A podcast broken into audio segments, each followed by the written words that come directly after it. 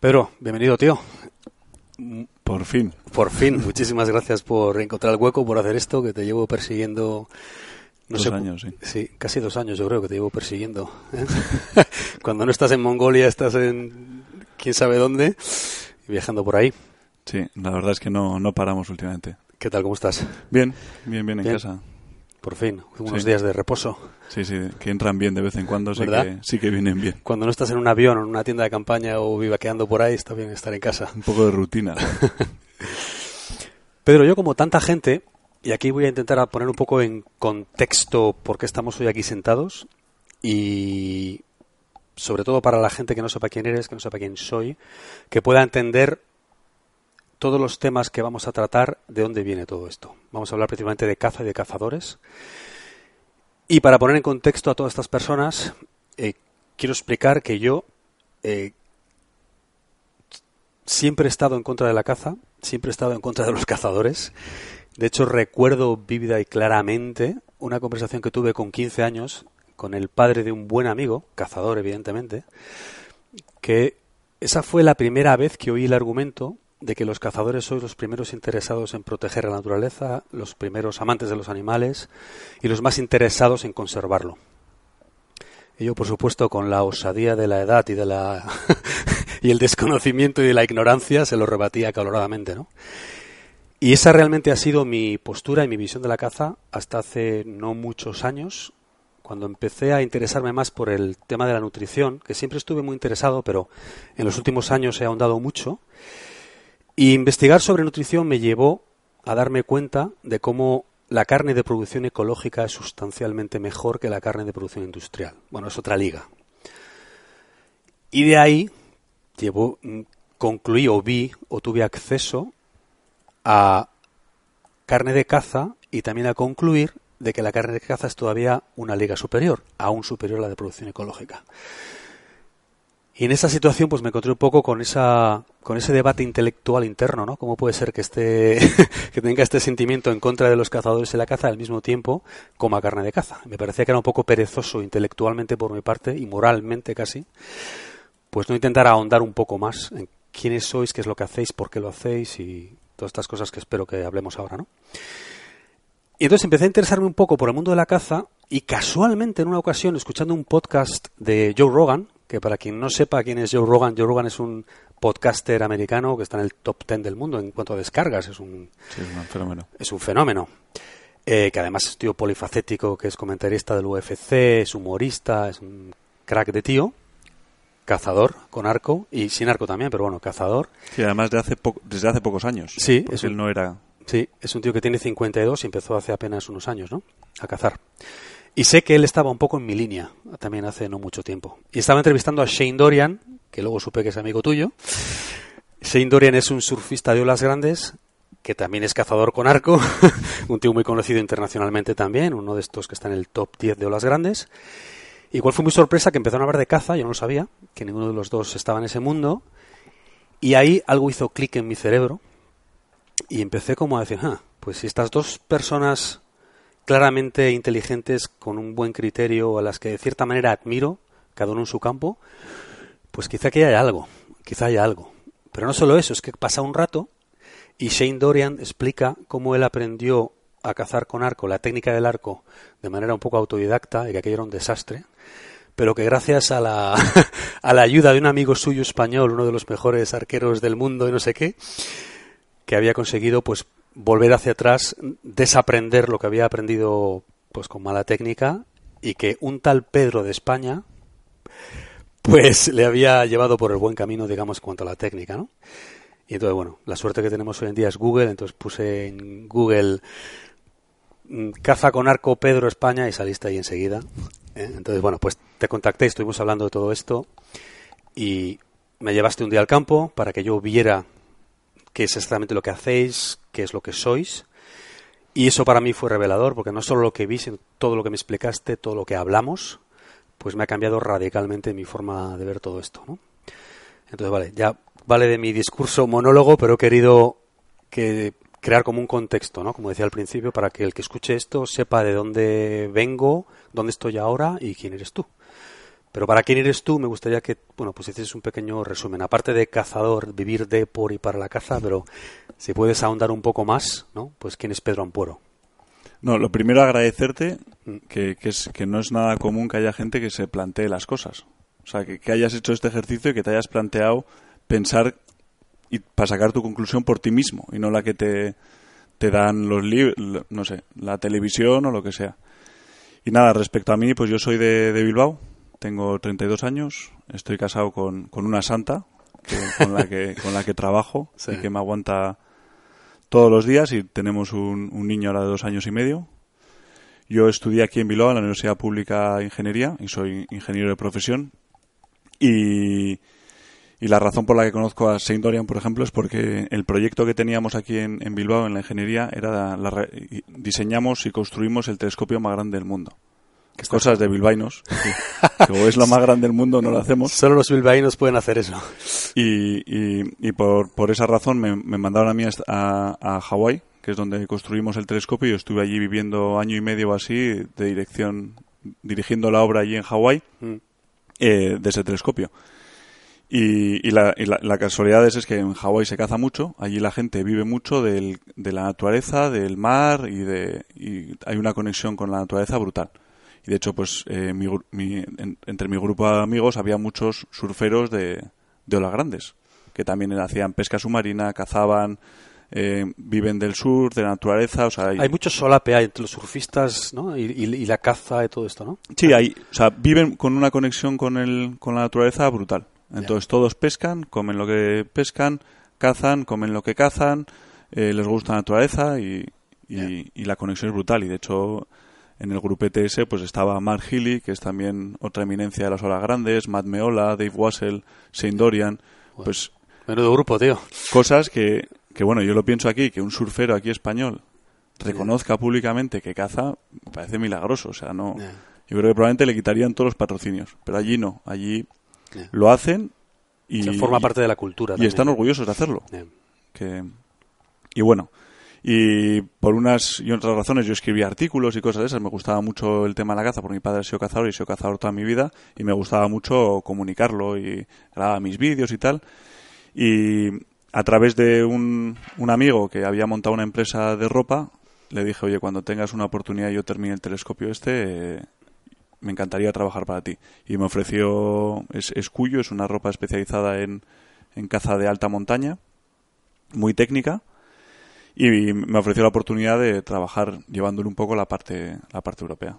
Y entonces ahí dejé la ingeniería y, me puse a, Y pasaste mejor vida, ¿no? Sí, sí, hay gente que me dice, oye, ¿no te dio miedo dejar la ingeniería? Y yo, ninguno. O sea, la ingeniería siempre estará ahí, pero yo creo que no puede ser hacer cosas excelentes en algo que no te apasiona y al final eh, vale más tu tiempo que el dinero. Y hay veces que estás trabajando en una cosa 40 horas semanales y si no te gusta es que es, es un drama. O sea, yo reconozco que hay que tener mucha suerte para vivir de, de lo que te gusta y que soy un afortunado, mm.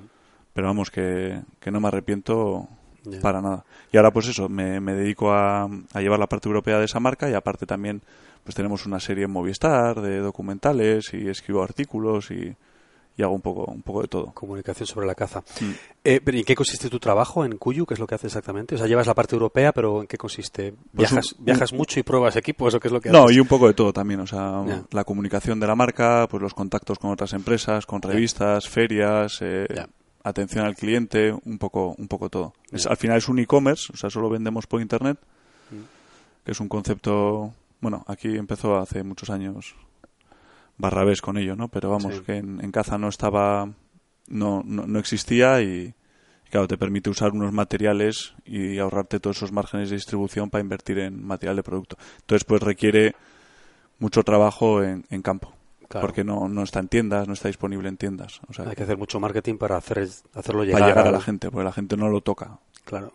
Claro, Cuyu. ¿Y cómo empezaste a cazar? Te has dicho antes que llevas toda la vida cazando. Sí, mi padre ha cazado toda la vida y desde él, desde los cinco años, hemos nacido con ello, con ello en casa. Lo has criado. Desde pequeño. Qué bueno. Pues Pedro, entonces, eh, como he dicho antes, esta ha sido mi trayectoria en cuanto a mi visión y mi sentimiento hacia la caza y los cazadores.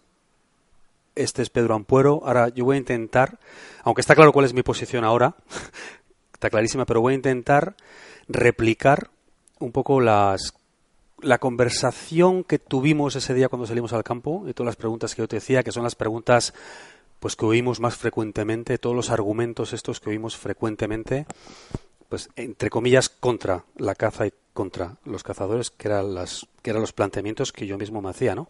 Así que voy a intentar hacer un poco de abogado del diablo y lanzarte todas estas preguntas, estos planteamientos, estas casi diría que reflexiones sobre la caza, ¿no? Y yo creo que la típica y frecuente que además te habrán hecho mil veces es la de cómo puede ser que digas que amas la naturaleza, pero sin embargo matas animales, o que amas los animales, pero sin embargo los matas. Esa contradicción, ¿cómo se justifica, entre comillas? O sea, al final yo creo que eso, que decir de primeras que es un tema muy delicado porque es, un tema muy de es un sentimiento, ¿no? O sea, al final razonar cosas que es muy sentimental. La gente cuando ve un animal muerto pues es complicado de, explicar, ¿no? Pero lo que yo sí quiero dejar claro es que nosotros no disfrutamos matando. O sea, no disfrutamos. Si nuestro disfrutásemos matando, iríamos a un matadero y quitaríamos nuestra ansia, matando animales encerrados. Pero no, no, no estamos enfermos. O sea, yo creo que ningún ser humano normal disfruta viendo sufrir cualquier tipo de forma de forma de vida. Nosotros lo que disfrutamos es de todo lo que engloba esa captura del animal. O sea, disfrutamos más de la captura que del hecho de ver a un animal sufriendo o de matarlo. O sea, es, es, yo creo que es un pequeño matiz. Mm. O sea, que al final no disfrutamos de ver a un animal eh, perdiendo la vida, sino de la captura de ese animal. Y, de hecho, esa captura del animal engloba todo, o sea, desde la preparación física o la preparación de un viaje a eh, ir al sitio en cuestión, conocer la zona, eh, estudiar los animales, eh, pasar miles y miles de horas en el campo, localizarlo, localizar el animal en concreto que queremos tirar, porque no vamos a tirar uno cualquiera. Ya buscamos animales específicos que creemos que son los más adecuados de quitar en ese momento por, de acuerdo a la población, el número de animales que haya y la época del año, etcétera. Eh, eh, ponerte a distancia del animal ese salvaje, de abatirlo y de también de no solo eso, sino sacar esa carne y llevarla a casa, compartirla con los amigos, toda la experiencia. O sea que si tú haces un cómputo de horas, realmente lo que la gente dice, disfrutar matando, el matar es un 1%. Y de hecho, eh, buscamos nos ponemos autolimitaciones para que ese matar el animal sea lo mínimo posible. Pues cazamos con arco, e intentamos eh, no usar, no sé, pues podríamos usar visión nocturna o podríamos usar helicópteros para llegar a los sitios. No, o sea, vamos a hacerlo lo más natural posible, lo más difícil para nosotros, darle más, más oportunidades a los animales para que ese porcentaje, que es lo que la gente piensa que para nosotros es el 100%, que es lo que ven al final, ¿no? En la televisión o las redes sociales, ven ese instante. Sí, eso es la parte menos importante. Es todo lo que hay antes, todo lo que hay durante, todo lo que hay después. Sí. Has dicho antes eh, que escogéis un animal en concreto. O sea, que tú vas al monte a, no sé, a cazar una cabra, o sea, un ibex, o vas a Mongolia por un ibex, y no es el primer ibex que ves. No, es uno en concreto. es, uno en concreto. O sea, al final hay dos cosas. Eh, en todo esto, o sea, hay un análisis científico detrás mm. de las zonas y se analizan todos los años, oye, eh, ¿cómo está el campo? ¿Cómo ha sido el invierno? ¿Qué tipo de eh, cría, qué tal han criado los animales? ¿Cómo está la naturaleza? Y se hacen unos planes técnicos y te dicen, oye, mira, pues para lo óptimo para la población sería que se quiten X animales de tal tipo en esta época del año y tal. Y entre esos animales, que ya lo has especificado, que hay veces que incluso nosotros nos ponemos nuestras propias limitaciones, porque igual decimos, oye, pues igual el biólogo pues sí ha dicho eso, pero realmente nosotros hemos visto que el invierno ha sido un poco más duro de lo que ha podido analizar en esos días que ha venido a estudiar el terreno, pues hoy vamos a controlar nosotros, ¿no? Un poco. Y, y buscamos esos animales que, pues que ya son adultos, que ya no, no están en época reproductiva, pero no están en época reductiva, pero igual están en un territorio que es su territorio que no dejan a otros animales entrar en ese territorio y, y realmente es mejor eh, capturar ese animal, ¿no? Mm. Porque para que entre uno más joven, uno con más fuerza, que y esté como liberar ese reproductiva. nicho liberar ese nicho para que otro más joven pueda reproducir Así es. ejemplo, Y luego también, pues animales igual enfermos, animales que genéticamente les ves que son defectuosos, que no. para intentar mejorar la salud del, del conjunto global de esa, de esa población, ¿no? Entonces no es tan fácil como ir y el primer animal que se pasa a tirarle, ¿no? Y vamos a buscar un animal adulto, viejo, que ya haya, que ya haya, se haya reproducido, vamos a batirle en la mejor época del año para no afectar a, pues a las épocas de celo, a las épocas de cría. O sea, que está mucho más regulado y, y con mucha más cabeza que... que lo que parece. A mí eso me llamó la atención ese día que salí contigo al campo, que no ti- no tiramos a nada en nada, fue un día simplemente que salimos con el arco y estuvimos mirando, que conocías perfectamente cada uno de los bichos que vimos. Sabías quién era, del macho, hembra, que le pasa no sé qué, que tiene no sé cuánto, que la que, que si el cuerno para allá, que si el cuerno para acá, me explicaste de todo y no sabía hasta qué punto sabías perfectamente cada uno cada una de las unidades, vamos a decir, de animal que había, ¿no? Eso me llamó muchísimo la atención. Claro, Sí, es que al final son muchos días en, en el campo. O sea, al final, para que os hagáis una idea, yo en una temporada de corzos cazamos dos. O sea, que no es que... Ya. O sea, son muy pocos y es un sitio que lo gestionamos eh, durante 10 años y luego ya entra otra vez en, en como en subasta para alquilar ese, ese terreno y en esos 10 años, pues oye, pues vas viendo, conoces las poblaciones y conoces ese corzo, lo llevas viendo tres años, sabes con qué hembra está, con dónde come, dónde duerme, o sea, les conoces mucho hasta que Claro. tomas la decisión de, de cuál es el más apropiado en ese momento. Qué bueno.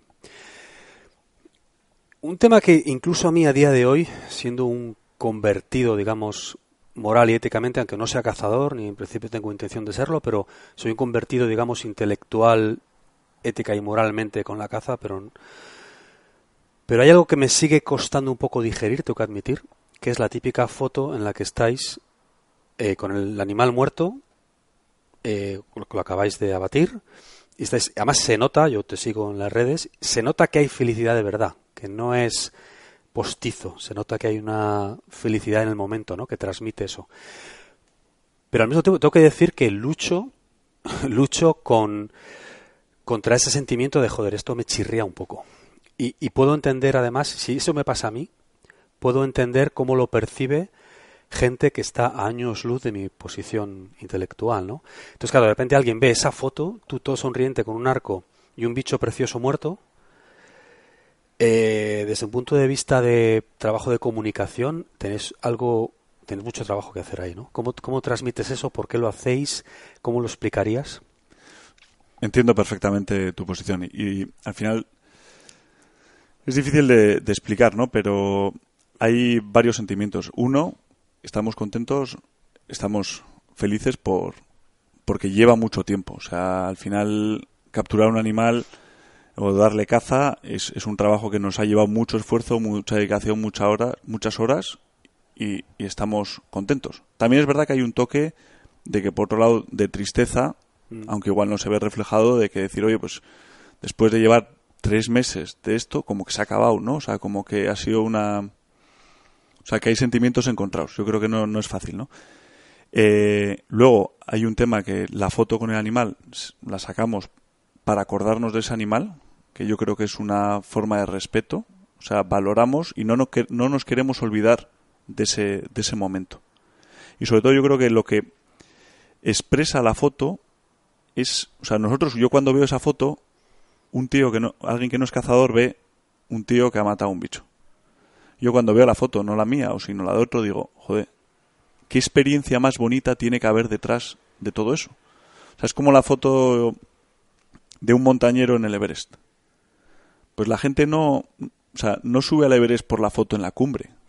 Sube por todo el esfuerzo, por todo el camino. Entonces, cuando te sacas la foto en la cumbre, para un montañero dice, joder, o sea, lo ve y no está viendo la foto solo de que has hecho cima. Se está imaginando esos 10 días que le ha costado subir al monte. Que si el tío hubiese subido con, con un helicóptero, no, no tendría ningún sentido. Pero la foto esa final no es que valoremos solo el, el trofeo, sino que para nosotros significa toda la subida a ese monte. Que no sé si es la mejor forma de explicarlo o no. Es un buen símil, es un buen símil. Claro, el que sube al Everest lleva años preparándose, ha sufrido muchísimo, ha hecho una inversión en tiempo, en esfuerzo, en dinero.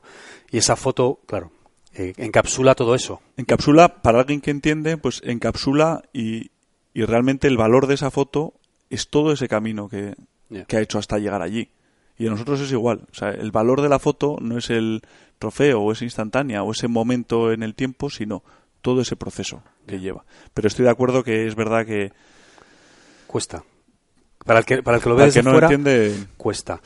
Hombre, hay, una cosa que me explicaste, que has hecho antes así de pasada, que para, para mí tiene mucha importancia, que también es la, el aspecto de dignificar al animal, ¿no? Y reconocerlo. O sea, como en las culturas antiguas, oye, aquí vamos a hacer un sacrificio y se le dignifica. Bueno, nos vas a dar tu energía, vamos a sobrevivir gracias a ti, vamos a ofrecerte el respeto que te mereces por esto, ¿no? Sí, y sí, y, valorar eso, porque yo, de todos los animales que he cazado, te podría contar toda la historia. Ya. Te aburriría probablemente, pero sabría dónde ha sido, cómo ha sido, dónde. Y el hecho, por ejemplo, de tener los trofeos colgados en la, en la pared o de la taxidermia y todo eso, que también desde fuera es, es igual un poco difícil de entender, es para cada vez, yo cada vez que lo veo no veo un trozo cuerno. Yo veo, pues no sé, veo el Caribú en Noruega y veo 10 días de aventura con tres amigos que sufrimos, la lluvia, la tienda de campaña. Es lo que veo. Yo no veo un trozo cuerno. Entonces, y, y, no es por fardar, porque tú me dirás, tú vienes a mi casa y dices, bien por ti, o sea, no sé, no, no, me impresiona nada. Claro. es, es, más algo personal para, tener un recuerdo y no olvidarme, y yo creo que en cierto modo es una forma de respeto hacia ese animal. Sí. La mayoría de la gente que se alimenta no sabe ni de dónde viene lo que come ni de cómo se. Ese es un tema que quiero hablar ahora, es uno de los temas también, ¿no? La desconexión que tenemos total con la con la comida y de dónde viene y pero antes de hablar de eso te quiero lanzar digamos que otro de los argumentos muy frecuentes en aquellas personas que no tienen una conexión con la naturaleza o que no tienen una conexión tan primaria atávica como los que sí van al monte o los cazadores o los que de cierta manera pues como digo, están en conexión, ¿no? ¿Qué es lo de que, bien, vale, eh, esto que decís tiene sentido, somos humanos, crecimos cazando, tenemos que comer, pero no es menos cierto que ya no estamos en ese punto, no, no es menos cierto que hemos evolucionado, ¿no? Y que ya no debería ser necesario hacer eso. Ese es otro argumento muy frecuente, ¿no? Que tenemos como un nivel mayor de conciencia ahora y que, te digo lo que el argumento, ¿eh? Sí, sí. Que alguien que piensa eso te diría ahora, bueno, sí, vale, Pedro, muy bien, lo entiendo, entiendo todo eso que me has dicho, pero hombre, hemos evolucionado algo, em, tenemos un nivel de conciencia ahora como especie humana eh, muy superior a la que teníamos hace 10.000 años en el Paleolítico o 15.000 en el Paleolítico. No deberíamos hacer un esfuerzo por progresar y no anclarnos en el pasado. Es un argumento típico que seguro que habrás oído Sí, sí, otras sí. veces, ¿no? ¿A eso qué respondes? El, la cosa es que como tenemos conciencia, cada vez somos más conscientes y en, en- muchos ámbitos de que los recursos de este planeta son limitados. Es una cosa que, que cada vez somos más, más conscientes. Entonces, si tenemos, o sea, lo que no tendría sentido es si tenemos un recurso alimenticio, eh, un recurso de que puede llegar la caza a ser de, de muchas, hasta económico, y, o sea, no aprovecharlo.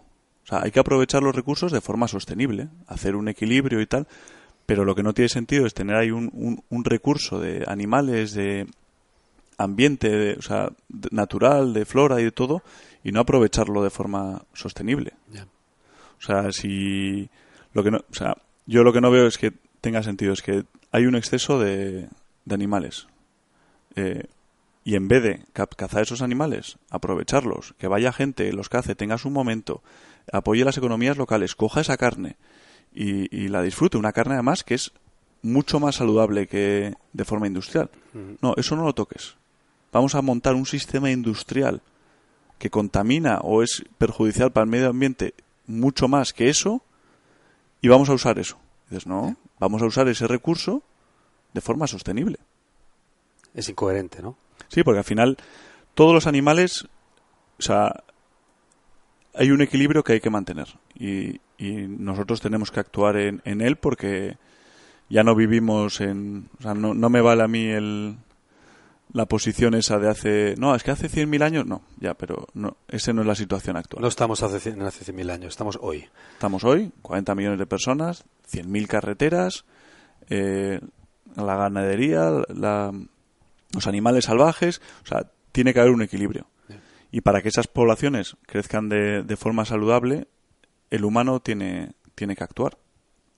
Entonces, si hay que actuar sobre ellos, eh, actuemos de una forma sostenible y aprovechemos esos recursos de la mejor forma que, que podamos. Otra cosa que yo oigo mucho, la verdad es que en eso no había pensado demasiado, tengo que admitir, pero que se oye mucho, es esto que estás diciendo, ¿no?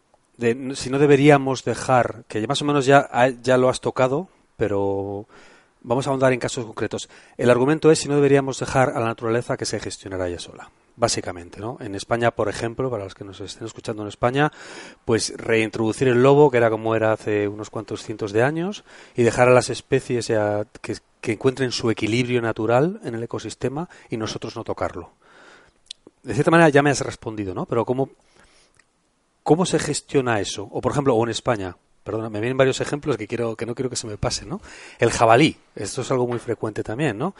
Si no, realmente nos comerían los jabalís, los jabalís estarían aquí por las calles de Bilbao si les dejáramos solos, que es un argumento que dice la gente en contra de la caza, ¿no? ¿Sería así? ¿Cómo, se- qué- cómo sería ese escenario, en una palabra? Si no estuvierais vosotros. A ver, por, por partes, ¿no? El- Sí, que te has soltado muchas bombas, pero... Sí, o sea, lo que hablábamos, ya no vivimos como antes. Mm, Luego, yo creo, o sea, hay varias cosas, ¿no? Uno, ¿por qué, por qué queremos, por qué si tenemos ese recurso, por qué queremos que lo gestione el lobo? O sea, no sé, ¿por, por qué no queremos aprovechar lo que es? O sea, nosotros siempre, el ser humano ha sido parte de ese equilibrio toda la vida. O sea, parece que ahora no, nosotros estamos como que somos un extraterrestre. No, somos parte de ese equilibrio. Y siempre lo hemos sido. Entonces, sigamos siendo esa parte de ese equilibrio y regulémoslo y hagamos de una forma lo, de- ha- hagámoslo de una forma eh, con cabeza. Eh, el tema de introducir el, lo- o sea, el ser humano yo creo que tenemos una capacidad mayor de, de gestionar los recursos de forma eficiente y sacar el máximo de ello. O sea, tenemos más.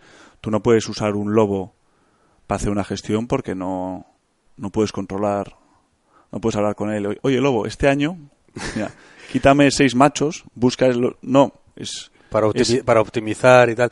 es difícil de controlar, ¿no? O sea, yo creo que tenemos una conciencia mayor para sacar el máximo de, de, de esos recursos, ¿no? Y, y el lobo además encima pues entra en un conflicto social con la gente, con la ganadería, incluso con, con, con los humanos. O sea, ya han matado perros de gente, ha habido gente que ha tenido encontronazos que son, son, son animales salvajes. O sea, que la gente, el, el tema del animal salvaje, Sí, que se ve la foto muy bonito, pero un animal salvaje es un animal salvaje. o sea, la gente está acostumbrada a los animales domésticos y vamos a Cabárceno, vamos al zoo y, y tal. Los animales salvajes no, no tienen nada que ver. Es, es otra, otra liga, ¿no? Y evidentemente, si no hubiese ese control, pues nos invadirían en las ciudades, como está pasando en muchísimas ciudades de este, de este país. Pero muchísimas. Y, y lo que no. Y como ejemplos, pues. Yo, yo a mí lo que me parece ridículo es en, en Cataluña. No, vamos a esterilizar a las hembras de jabalí porque hay superpoblación. Ese planteamiento se ha hecho. Sí, sí, se ha hecho. O sea, ¿Y se ha, y se ha llegado a ejecutar? Sí, sí, con, con unos resultados bastante malos. Pero es que es, o sea, tienes O sea- un recurso, o sea, estás gastando dinero de todos los españoles, tuyo y mío, para esterilizar un animal. No, hace un control, eh, con caza, ofrécelo al público, a los cazadores, que vayan, que se gasten dinero en el pueblo, que aprovechen esa carne. Pero, ¿para qué vas a estar esterilizando a un jabalí para que no crezca su población? Y a la vez estás, estás obligando a la gente que, que es mejor, que coman cerdos y cochinillo industrial. ¿Qué crees? ¿Que ese animal no sufre? ¿Ese Much- animal es menos, Muchísimo más. ese animal es menos animal que el jabalí? En caso en Madrid, en la sierra, eh, los biólogos eh, sobran, no me acuerdo ya los números, eso, pero no sé, si sobraban mil cabras hispánicas. Pero claro, no, no se quieren cazar por las presiones ecologistas. Y dices, o sea, estás condenando a esos animales a que mueran de sarna, como están muriendo, o a que los propios o empresas profesionales los maten y los dejen ahí tirados, que se les aprovecha la carne y tal, y encima con dinero público.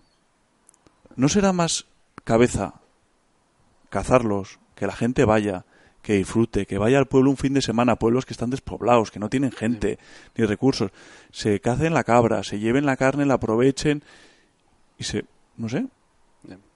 ¿Por qué se hace, por qué estamos haciendo eso? O sea, hay tanto miedo, de hecho los políticos tienen tanto miedo a la caza que hacen todo lo posible por no tocar el tema, ¿no? por, no... tocar el tema o por buscar recursos que realmente es caza encubierta. Claro, porque socialmente cuesta. Hablando de esto, eh, de, digamos de la imagen, ¿no? De la imagen o las presiones, las presiones mediáticas contra la caza. Eh, el trophy hunting, la caza solo por el trofeo.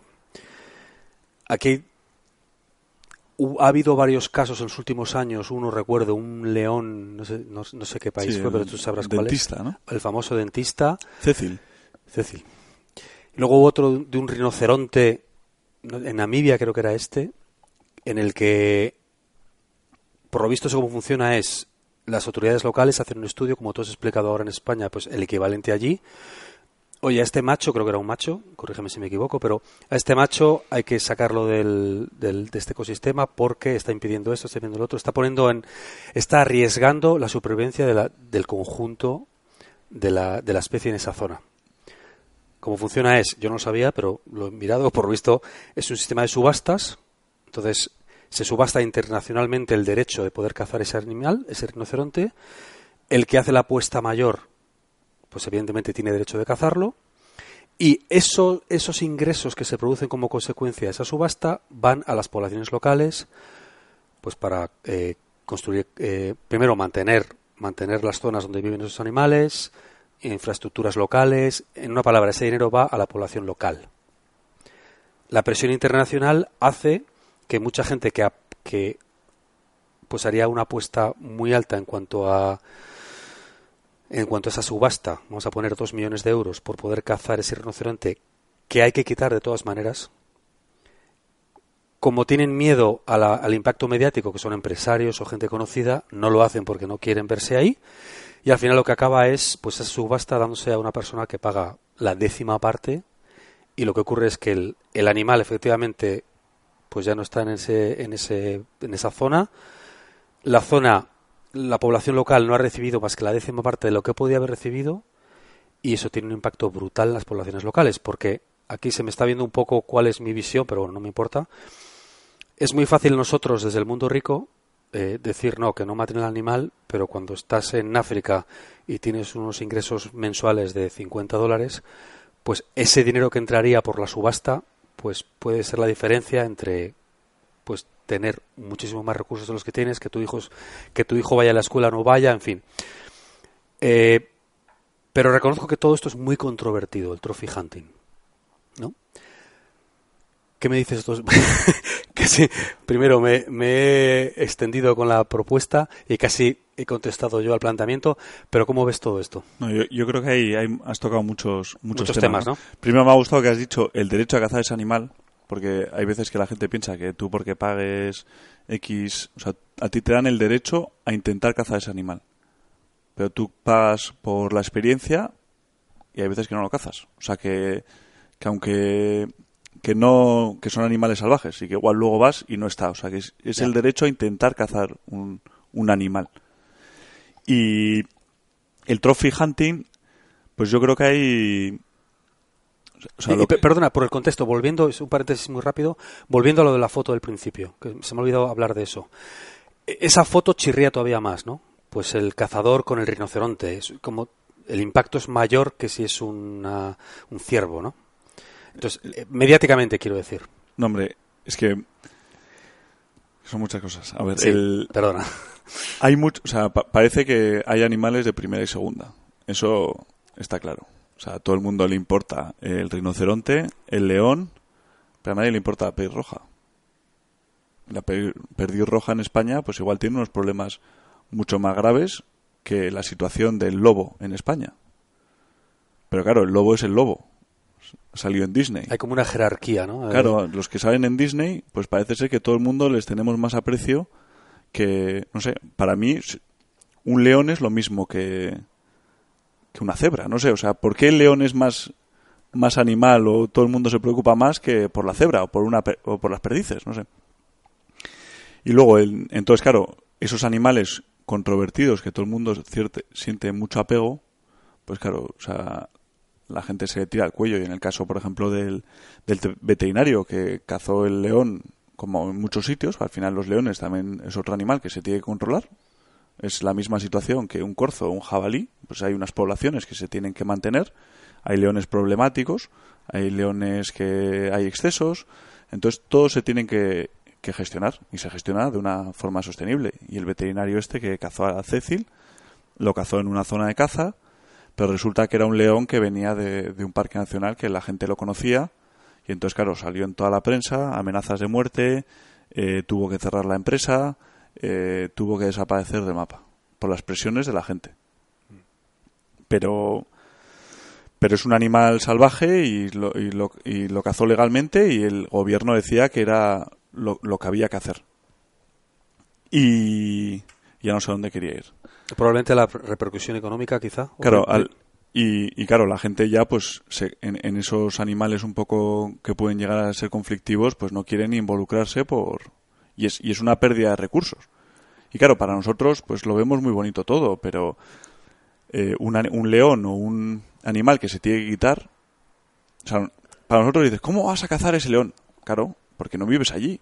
Pero si cada vez un africano, cada vez que tiene que ir a coger agua, eh, se cruza con el león y ha perdido al sobrino y el hijo tiene que ir todos juntos, ya no es tan bonito el, león. O sea, hay un conflicto social ahí muy, muy grande, ¿no? Y, y es un animal, hay, animales que hay que, eh, todos los animales hay que mantener ese equilibrio y cuanto más presiones se hagan y menos recursos queden para antifurtivismo, para mejora de hábitat, para conservación, pues es una pena. Claro, al final, en esos casos donde la presión internacional es tan fuerte, puede darse el caso que al final tenga que ser la, propia gestión local, que al final pues matan al león simplemente y fuera, y no, y no han ingresado nada. Entonces es un contrasentido, ¿no? Es un contrasentido. Y, pero vamos, que el, sí que son el, caso de Cecil y los rinocerontes y tal, son casos muy específicos, pero vamos, es el mismo problema que pasa en, Madrid. Claro. Lo que pasa es que eso como que internacionalmente tiene como más redundancia, pero al final es lo mismo que la perdiz, que el jabalí o que no sé qué, es lo mismo, ¿no? Y, y luego el trophy hunting yo creo que se puede ver de, de varias formas, ¿no? O sea, el trophy hunting es un poco, pues, cazar animales internacionalmente yo creo que la gente no caza. O sea, la palabra trophy yo creo que no es adecuada. Porque al final la gente no caza por un trofeo en concreto, sino toda la experiencia y el viaje que hay detrás. O sea, yo no me voy a Mongolia por la cabra X. Si hubiese otro animal, o sea, la razón por la que viajas a Mongolia a pasar 10 días es porque vas a estar 10 días viviendo con unos pastores de allí que todavía siguen viviendo de forma nómada eh, vas a vivir como ellos, pero como viven realmente. O sea, porque es, es, gente auténtica, vas a cazar con ellos, comer lo que comen ellos, te van a dejar sus caballos. Y esa experiencia es la que te hace viajar a por los trofeos. Pero el trofeo es una, una excusa, ¿no? O sea, que, que hay veces que por cómo se ha llamado o lo que sea, parece que lo importante es el trofeo y no. Es equívoco ese nombre, ¿no? Sí, no, no, es, no es acertado.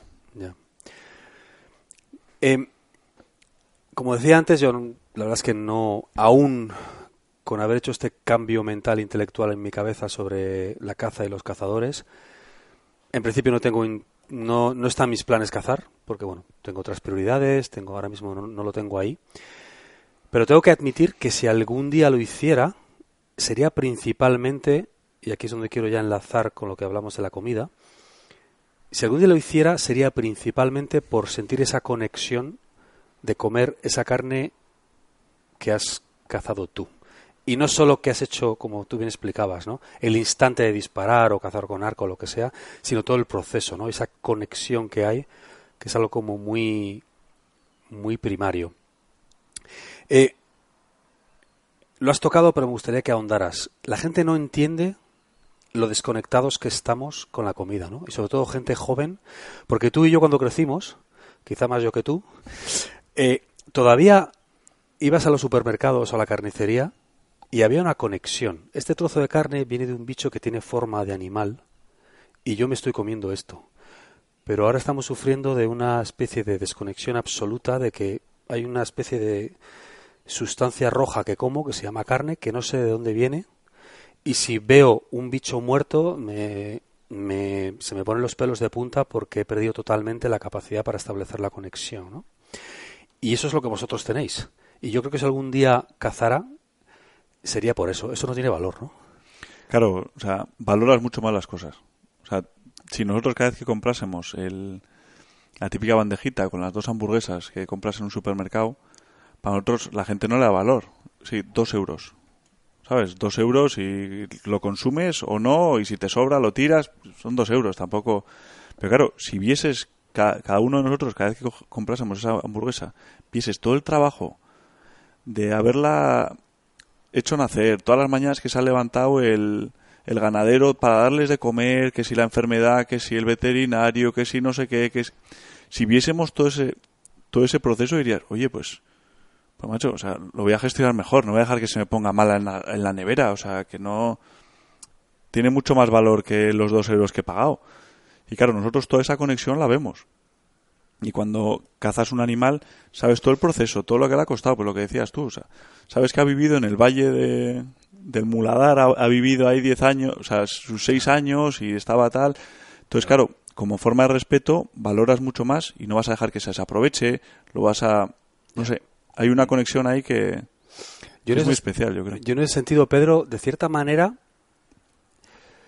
hablando de esto y de la producción industrial que tú has nombrado antes, la producción industrial de carne, que son campos de concentración, o sea, son campos de tortura. En ese sentido, de cierta manera, como que siento cierta cierto respeto a los veganos. Lo que pasa es que creo que apuntan en la dirección correcta, pero creo que se equivocan en el análisis, con todo el respeto de la distancia. ¿eh? Pero ven eso, ven la tortura, la tortura de los animales, porque eso, la producción industrial de carne es una barbaridad, y entonces eso les produce un rechazo, como un rechazo absoluto a todo lo que sea carne, productos animales, ¿no? Eh, pero aquí es un tema muy delicado, pero lo voy a soltar. La, la, los veganos también, quiero decir, la producción de carne no vegana también conlleva muerte de animales. Es algo que yo no sabía. Las, máquinas recolectoras, estos de los grandes campos, miles y miles de bichos al año. Y eso es, digamos, un precio que pagan. Es algo que yo no sabía, me, me lo apuntaste tú, luego estuve mirando y efectivamente, ¿no? Esa reflexión no, no se hace. O sea, yo primero decir que los veganos siento admiración porque por lo menos han, dado un paso. Son consecuentes. Sí, porque a mí me duele más cuando la gente te, te insulta o te llama asesino y luego está comiendo carne. O sea, ya entonces ya es que no lo entiendo. Pero somos así de... Somos así. Y en cambio los veganos dicen, oye, pues voy a intentar hacer algo. Pero sí que es verdad que yo creo que hoy en día todos tenemos nuestro impacto. Y todos... Y hay que ser consciente de ello. Y hay veces que eh, no por comer vegetales, ya no solo el hecho de que una máquina cace animales, o sea, capture animales, yo creo que hay más en la producción industrial de alimentos, mm. tanto vegetales, o sea, en, los vegetales, se usan pesticidas. Los pesticidas eh, matan todos los insectos. Los, las perdices comen ese pesticida, no tienen insectos, las perdices mueren. Nadie quiere eh, que haya en su cultivo de tomates, nadie quiere cuervos alrededor porque le fastidian los tomates. Entonces eh, le ponen un invernadero o una valla para que no entren. Nadie quiere unos jabalíes entrando en sus campos de cebada. Entonces al final la producción industrial de vegetales eh, igual hay menos. De hecho hay un artículo de un científico argentino que fue a, La Pampa a vivir y no sé qué, mm. y él era, él era vegano. Y ahí se dio cuenta que había mucha más vida en, en los campos de ganadería que en los campos de agricultura. Y es por eso, Porque la, Como densidad de vida, quieres decir, Sí, ¿no? en Más general, variedad, todo. más intensidad. desde insectos hasta Ya. hasta pájaros, animales. O sea, tú hoy en día vas por un campo de trigo, o bueno, o- más fácil. Tú vas de Bilbao a Madrid en coche Mm. y antes tenías que parar tres veces a quitar los insectos del, del parabrisas. Es verdad. Ya no paras. Y eso es por toda la cantidad de insecticidas que se echan en, en- en la agricultura intensiva que, que han, que han acabado con ellos. O sea, antes era una... lo- Es verdad. No, no, ahora que lo dices, no había pensado en eso. Ahora tú que- vas por el campo y, y no te saltan saltamontes. O sea, hay, hay un problema ahí gordo y, y bueno, y ya no te digo si te vas a todos esos campos de invernaderos, el mar de plástico, ¿no? Aquel, ¿no? Ahí no hay vida. ¿Vale? Que, que no estás comiendo animales, pero es que no existe, no existe la vida. Al final el sistema estamos acostumbrados a todos los productos que, que comemos, vegetales y tal, a la perfección. Entonces la manzana tiene que ser verde, le dan capas de cera, las pulen, genéticamente modificadas, para que sea la manzana de, Del anuncio de, ¿no? sí, de la Bella Durmiente. Sí. Eh, la Bella Durmiente, no, ¿cuál era? No sé. Pero vamos, la manzana perfecta que vemos Sí. en el supermercado, brillante, y que te dan ganas de comerla, ¿no? Sí. Y, y claro, eh, lo no más natural tiene muchas imperfecciones. Y tiene la picada del animal, el insecto y tal. Entonces, sí que está el, todo el tema del cultivo orgánico, que yo creo que van en, se va en el buen camino y ojalá siguiese, pero todavía yo creo que queda camino por recorrer. Porque es que incluso en el orgánico, pues, es que ya solo con empezar con insecticidas ya empiezas a romper todo, La cadena. toda la cadena. Has dicho algo varias veces que me, me parece una reflexión muy interesante, ¿no? Lo de la jerarquía, lo, hemos- lo has dicho al principio y después, ¿no? Lo de la jerarquía, de la que hay animales importantes y animales menos importantes, ¿no? O sea, que parece que está el león y luego, bueno, pues el lobo, luego los ciervos, luego el animal más pequeño, parece como que... Y luego ya, bueno, pues un pato, parece como un pato está más lejos de nosotros, ¿no? Lo que más se aproxima a lo- a los mamíferos es más importante y a nuestro tamaño, y los ojos miran rectos, entonces se parece a nosotros, pero ya un pato, bueno, como es un medio dinosaurio, pues ya no importa menos. Y un animal, un roedor pequeño, pues menos, ¿no? Y claro, no, todos están... Los insectos, claro. Un insecto también es un ser vivo, igual que un león, ¿no? Una mosca, Sí, sí, que, que al final, cuando, cuando atacas la caza o, o no lo entiendes, también hay que ver todo, ¿no? Porque estás atacando la caza, estás atacando la pesca, estás atacando la agricultura y, y lo que... Yo creo que nadie es más bueno... O sea, sí. vivimos en el mundo que hay, eh, tenemos las posibilidades que tenemos, porque es que incluso, pues, económicamente, es que quieres comer orgánicamente, igual no puedes. O sea, al final claro. vivimos como vivimos y tenemos las posibilidades que tenemos. Y hay que intentar hacer lo mejor que esté en nuestras manos, tomar las medidas que podamos, reciclar lo que podamos, pero todo tenemos un impacto. Y tenemos que ser con- consecuentes y asumirlo y no negarlo. Porque también es que queremos ir a 140 por la autopista Exacto. y no quieres que haya animales, pues es que no, no, no, no se puede. No quiero extenderme mucho más. Yo creo que hemos tocado los temas así como más controvertidos, pero tengo una reflexión que hacerte, Pedro. Yo creo que como cazadores, yo ahora que he estado un poco más en contacto con cazadores, he pasado tiempo contigo, mm, bueno, he estado leyendo cosas e intentando aprender un poquito sobre este mundo, tenéis un problema grave de comunicación. En el sentido de que eh, claramente la sociedad no sabe lo que sois, no sabe lo que hacéis, no transmitís todo esto que hemos hablado hoy y que hemos hablado y que tú me has contado otras veces, no está ahí. O sea, no, no, no comunicáis, joder, no.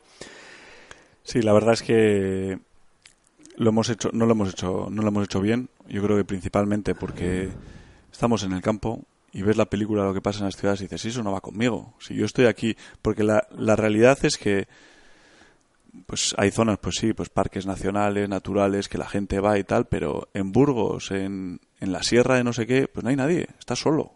Porque claro, no tiene ningún interés más que, para mí sí, porque es mi coto de caza, no sé cómo decirte, pero y donde he crecido y donde tengo mis cortos, pero a la gente le da igual.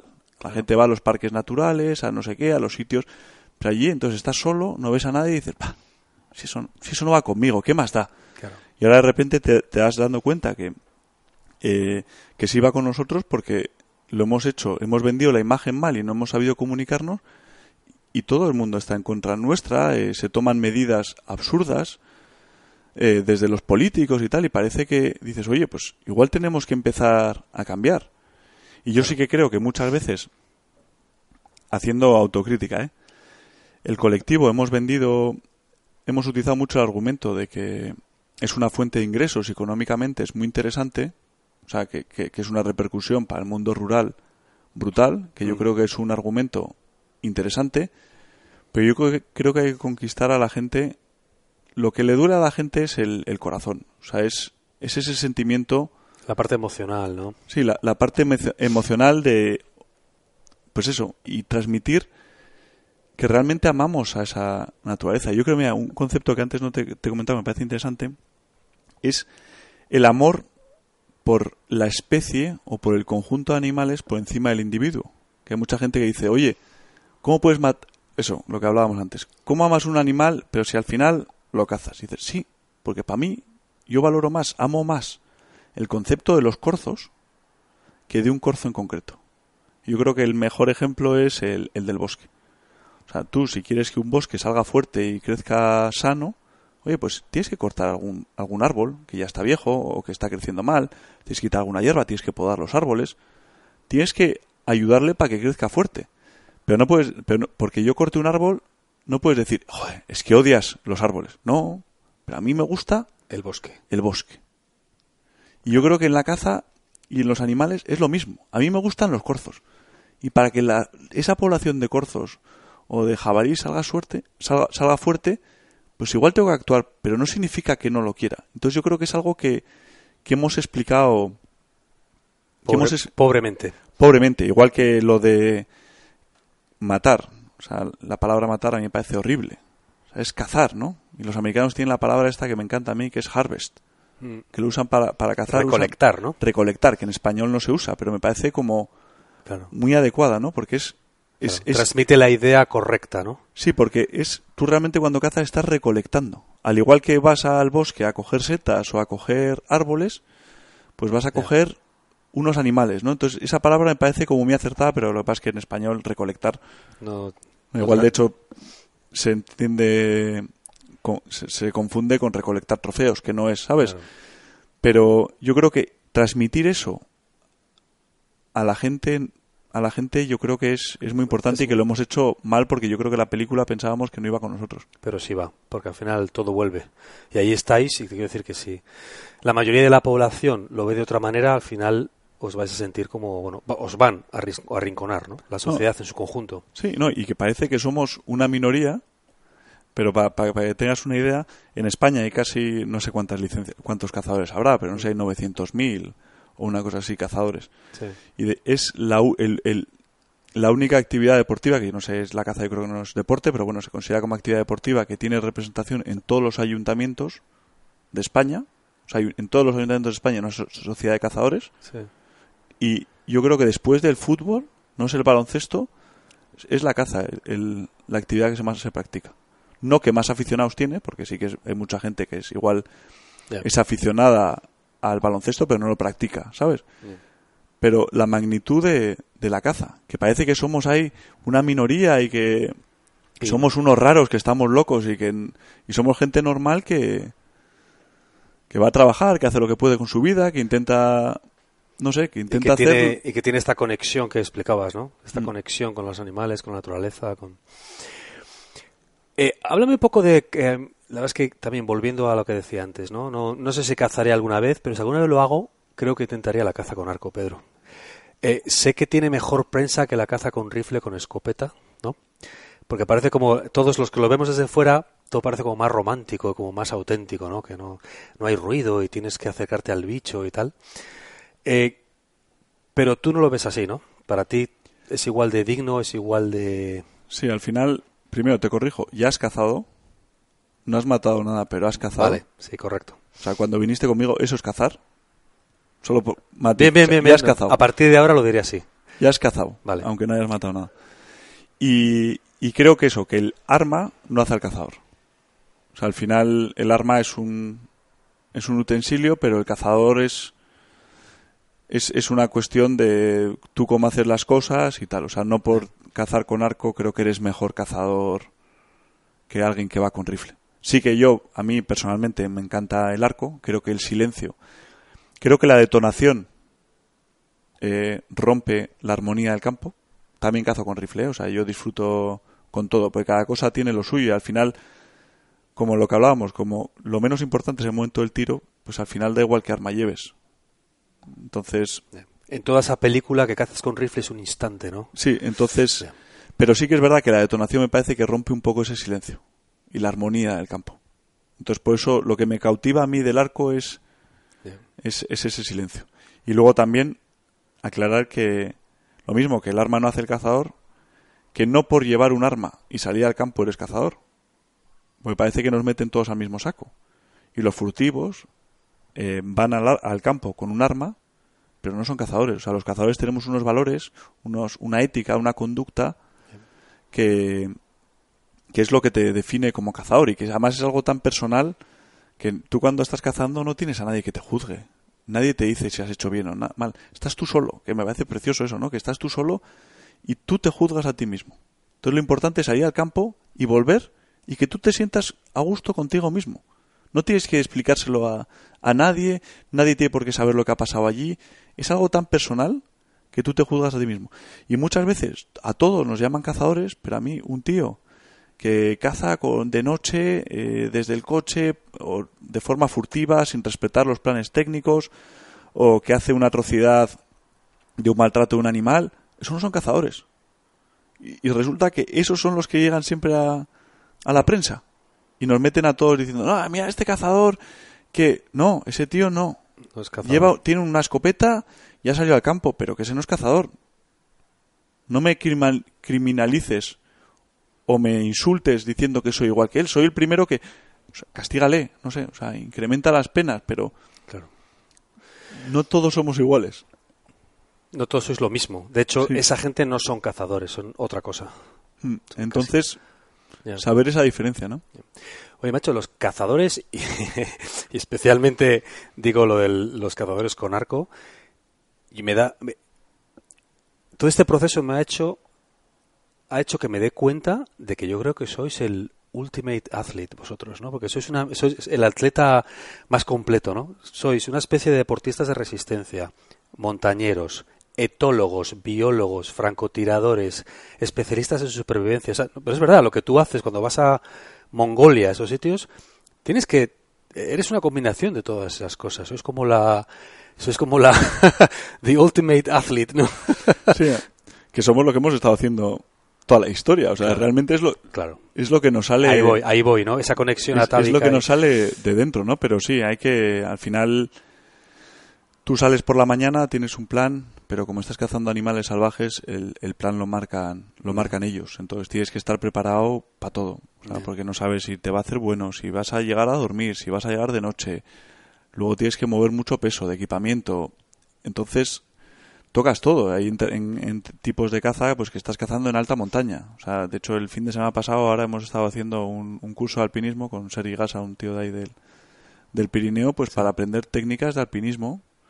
Y, él veía lo que hacemos y dice, sois unos inconscientes. Pues estás jugando la vida, ¿no? Claro, porque no, no vas por caminos, no vas por rutas, no tienes guías, no sabes, oye, pues hoy voy a subir a 3200, voy a hacer... No, no. Tú sales al campo y el campo dirá. Entonces, claro, eso te lleva a ir por sitios y por y por zonas que igual no ha estado nadie. Nadie nunca, ¿no? En los terrenos más salvajes. Tienes que estar preparado un poco para todo. Tú cuando te vas a un backpack, por ejemplo, que a mí es la modalidad que más me gusta, el backpack en Estados Unidos, pues se llama, tú, te, tú vas 10 días al campo, te deja una avioneta, te, te sueltan en algún punto y tú estás 10 días sobreviviendo por ti mismo. Todo lo que puedas llevar en la mochila es todo lo que tienes. Llevas tu comida, tu tienda de campaña, un mapa y, tú a tu, a tu rollo. Pues claro, en esas cacerías es que es la última, o sea, es la conexión última. O sea, poder mirar un mapa y decirle a tu amigo, ¿para dónde? No sé, si no he estado nunca. Pero vamos para allá. Y sobrevivir y a mí me parece... ¿Has hecho algún solo alguna vez? O cazar solo cazo mucho. No, no, de, de eso, solos de los de varios días y tal, ¿no? No, solo así de tantos días no. Al final una... Y además no creo... Compartirlo con gente siempre sabe más. Es bonito, ¿no? Sí. Es bonito. Es bonito compartirlo con la gente. ¿Y qué experiencia tienes así como un recuerdo especial de todo? Porque has estado en mil sitios. ¿De qué experiencia tienes un recuerdo especial o un viaje de esos que haces por Mongolia, por África? Que recuerdes especial. Ya sé que tú recuerdas todos por lo que me has explicado antes de las fotos y todo eso, pero ¿hay alguno que digas, joder, ese viaje, eso fue... Mira, yo creo que todos los viajes te aportan un, un granito... Todo, todo, todos te dejan huella. O sea, porque al final es muy auténtico con la gente en la, en la que estás y te hace tener puntos de vista muy distintos. O sea, tú, por ejemplo, cuando vas a África a un safari fotográfico, pues es una burbuja, ¿no? O sea, realmente estás en una burbuja que es el parque con los guías que están, ¿sabes? Mm. Pero estás viviendo en una burbuja y eso no, no es África. Eso es el África que quiere el mundo que sea. De los animales, tal, no sé qué. Pero eso no es África. África es otra esto. Entonces, cuando estás realmente con una con, con en, en, la selva con los pigmeos y ves su pobreza, ves cómo piensan. O sea, decirle a un pigmeo, decirle, me acuerdo, oye, pero joder, ¿no os dais cuenta que con todo el furtivismo que hay, tus hijos no van a tener nada? Y que te mire y te diga, ¿eso es su problema? Dices, joder. O sea, claro, yo estoy pensando en el africano, oye, que en organizarles la vida, decir, oye, tienes que cuidar esto. Pero dices, no. Si es que piensan totalmente distinto. Su horizonte temporal es otro. Sí, y su forma de... O sea, o estás con un tío en Pakistán que vive con unas cabras y tal, y dice, oye, que a mí el sueño americano no va conmigo. Que a mí yo quiero estar con mis cabras y en esta casa que te parecerá una, una birria, pero a mí lo que me mola es esto, que a mí no me metas un mall y tres coches y un... que no me interesa. Claro, pero tendemos a resolver los, los problemas de los demás pensando que todos quieren ser como nosotros y no. Qué bueno. Y, y, cuando estás con esa gente tan auténtica y ves cómo viven y tal, pues me parece... Y, todas esas cacerías, joder, pues en Mongolia, estar 10 días con los nómadas que, te vas de allí y, ellos viven así. Pues... Y, claro, y tú te subes al avión, vuelves a tu casa y tal, pero sabes que ellos siguen allí con esa vida y, felices de la vida, es lo que quiero decir. Sí, y, te hace apreciar todo lo que tenemos. Claro. Aquí enseguida te montas en un avión y dices, oye, que el wifi va lento. Y dices, joder, macho, que vas en un avión, que estás llegando a Nueva York en... Vas en un pájaro de hierro en seis a horas. A 10.000 kilómetros, a 10 kilómetros de altura. Que encima no se suelen caer. Y dices, joder, es que el wifi va lento. Y claro, cuando estás allí... Relativizas todo esto, ¿no? Mm, y, y luego, como tienes mucho tiempo, que es que es una cosa que no tenemos, y silencio, te da tiempo a pensar en las cosas importantes que aquí todo es todo el rato es es una dinámica rápida no sé qué cuando estás 10 días ahí con, un caballo. Tienes el lujo del aburrimiento. Sí. Estás ahí 10 días con un caballo solo solo preocupándote no pasar frío y comer y, que, no te coma, y que no te coma a ti ningún bicho. que no te coman pues dices oye qué bueno. Qué experiencia. Para concluir Pedro que no quiero abusar de tu tiempo quiero cerrar con que me digas cómo ves tú esto. Y por ya por dar poner el lazo a toda esta conversación. Como hemos hablado, cada vez estáis más arrinconados aparentemente. El movimiento pues vegano no hace más que crecer sobre todo en el mundo occidental que no tienen esas referencias que hemos hablado. El animalismo, la defensa de los animales, todo ese sentimiento que, nace buen sitio, yo no lo digo con crítica, nace buen sitio, pero la realidad es que produce los resultados que produce en cuanto a la imagen que se tiene de vosotros y las políticas que se toman de cierta manera, ¿no? Entonces, por un lado está esa fuerza imparable hacia eso, por lo menos en el corto plazo, pero por otro lado, cada vez hay, más gente buscando un poco de conexión, de volver a encontrar un poco nuestra esa, parte primaria que tenemos, ese lado atávico, ese lado más natural, de ahí pues eso, las Spartan Races, todo este tipo de movimiento, gente que va a la montaña, hay como una búsqueda de volver un poco a, oye, ¿qué es lo que somos? Entonces, por un lado, entonces veo, veo todo esto como unas fuerzas que se oponen un poco. Por un lado está este movimiento, pero por otro, este otro, ¿no? ¿Hacia dónde crees que va todo esto? ¿Cómo crees que sería esta conversación, o será esta conversación si la tenemos otra vez dentro de 15 años o de 10? Pues yo creo que las grandes ciudades cada vez están más, más desconectadas y de hecho sé que siempre me ha hecho gracia que una vez le pregunté a un guía en, en Uganda, a un, a un pista de allí, le pregunté, oye, ¿tenéis vosotros? Porque hablan francés allí. Entonces, ¿tenéis eh, vosotros problemas y tal con el ecologismo y los veganos y tal? No entendió la pregunta. Decía, no entiendo. Pero, pero, pero no te... Pero a ver, ¿cómo, ¿cómo va a estar alguien en contra de cazar? Y Era de inconcebible en su cabeza. no, no entendió la pregunta y dije, joder, tiene narices el tema. O sea, me pareció. Y yo creo que eso, esa desconexión, pues en, las ciudades, igual sí que se incrementa ese movimiento, pero ah, yo creo que también ah, hay mucha gente que cada vez con más personalidad que dice, oye, que igual todo lo, todo lo que nos cuentan no, no es así. Gente como tú, gente que está preocupada por la alimentación, de dónde vienen las cosas, gente que quiere volver a ese contacto con la naturaleza y yo creo que tenemos una oportunidad de que la gente no que no tiene que practicar la caza, pero por lo menos que la respete y que entienda que, Que es que está ahí. ¿no? No, que- es necesario, pero so- sí, que la respete. Te quiero decir que en que en una tribu en África hace 3.000 años no todo el mundo iba a cazar, pero todo el mundo comía de la caza. Sí. ¿no? y Entonces, lo respetaba. entonces tú puedes no cazar, pero entender de dónde vienen las cosas, ¿no? Y estar agradecido por el que sí salía a cazar. Pero bueno. Pedro, tío, Oye, muchísimas gracias. muchas gracias a ti, tío. Ha sido un Perdona gustazo. la chapa.